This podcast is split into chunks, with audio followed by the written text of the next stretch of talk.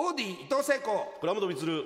わらぼ笑いのラボということでございます,、はいすね。えはい。ーこれは私と倉本充さんがはい。二人で、まあうん。中心になって、そうですね、えー進めていく。笑いのまあラボ、まあ、研究室ですね。そうですね。ここから新しい笑いをどんどん生み出していきたいなと。スターも生み出したいなと。そうそう、はい。でぼこのラボの母がうん。募集の母になっておりますので,、ですね。えー皆さんから、うん。まあ面白いそのネ,、ん。まあ、ネタに関する答えを、どんどん送っていただく、はいはい。まあ、あるいはここに若手の芸人さんが実際来てもらって、うん。ネタ見せしてもらって、うん。でみんなでこうしたらこうがいいんじゃないかしたらこうがいいんじゃないかとこう言い合ったりするっていう、はいはいはい。そういうことでだからかなり、えーマニアックなといえばマニアック。な、えでもやっぱマニアックなところから新しい文化文明が生まれてきますからーそうですね。れのね出発点にしたいなとしたいですね。思いますね、はい、で番宣専用配信っていうことらしいんですよ、うん。あはいはいはい。これは番宣なんですよね。なるほど。今やってるのは番宣なんですね。そう。だからはい。収録を終えましたと、うん。で実際終えたんですけど、ああ終えましたね。とこの、まあ、お二人のご感想並びに、まあ、ここで作家として入っている、うん。そのラジオ研究家というか、はいはい。まあ、ドクターと呼ばれている、はい。はい。川野君にも、はい。ちょっとまあ少しね、うん。まとめてほしいと思いますけども、しゅまあやりたい、何をやるかっていうことをちゃんとは倉本ちゃんともうん。お互いにちゃんとは喋らないで、はいはい。とにかく回してくれ回してくれってそうそうそうスタジオ入ってね、入って回してくれ回してくれ うるさく言って、で回った中うでん。作られてきたのはだいぶいい感じでだと思いますられましたよね。はいはいはい、はいまあ1回目の放送はね僕と聖子ちゃんの関係とかね、あそうそうですそうです、はいはい、まあわけのわからんおっさんがやってるのもね聞きづらいと思うんでね。聞きづらいんで。一応まああの聞いてもいいかなって思ってもらえるぐらいの自己紹介ありましよね。し笑いの世界にずっといましたよと、ずっといたんですよね。ろいろやってるし今もやってますよと、はいはい。で、うん。実はラジオっていうか、まあ、はがき職人っていうものがあるけれども、うん。その辺はどうなってんだと今そうですよ業ね界は。まあ、その辺の才能が埋もれないように何とかしたいなっていう気持ちがあって、ね。やっぱ面白い人はどんどんどんどん世に出てほしいし。出てきてほしい、ねえ。で自分がやっぱり演じるだけ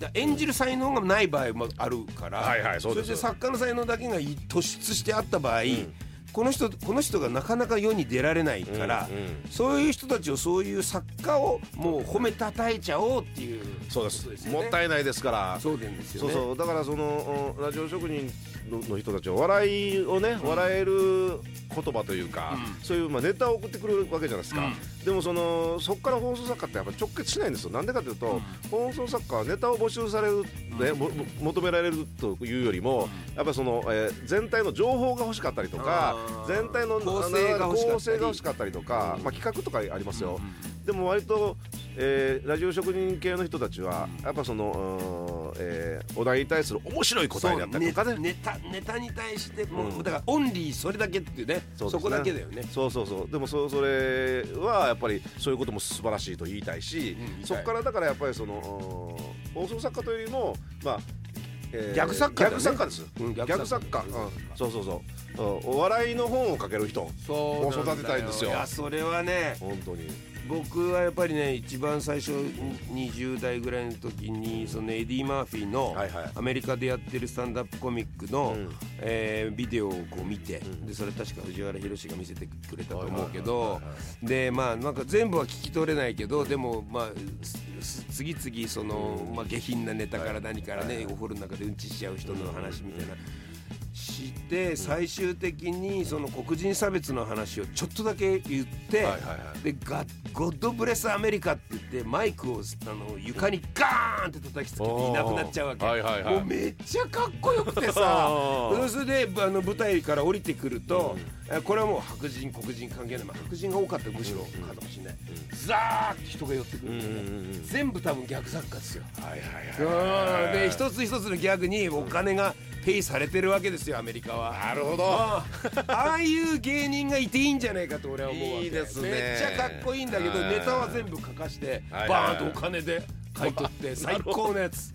そういうパターンって日本にあんまりないよね。ないんですよこれが。ありあり。ありだよね。ありあり別にそれでもいいんだだって昔は本当にコンコントでも漫才でもかいちゃんと作家の名前がテレビに出てそうん作家先週かなんかこれ番組でも言ったけど、秋田実作、なんとかなんとかとかって出てそれをやってたもんね。そうですそうです。だからその面白いことを考えて文字にするの得意やけどもやっぱり人に伝える表現が苦手な人っていっぱいいると思うんですよ、そうですよそうです。だからあのスピーカーになるような人間見つけたらそいつに言わせたらいいんですよ。そうそうですよ、うんそうっちの人をどんどんとね、うん。うん。だからそのうち大体 A パターン B パターン C パターンってこっちでこう演者を用意しておいて、はいはい。その人たちが指定するのかもしれないしね。これはドクターに読んでほしいとかさ、ね、えー なんでドクターなんだか分かりませんけど。まあでまで、はい。今のところは、えー近頃あったすごいこと、うん。ね、すごいことって近頃あったことでいい。近近頃あったこと。近頃あったこと、うん。近頃あったこと。ねこれは募集してます。そうそうそう、えー まあ、ここ小さい声で声で言いますけど、嘘を送ってくださいね。そうそうそう嘘を送ってくださいね。ここ重要ですからね。本当にあったことを送ってくれても一つも読まれませんからね。嘘ですよ。はい。そして犬も歩けば何々。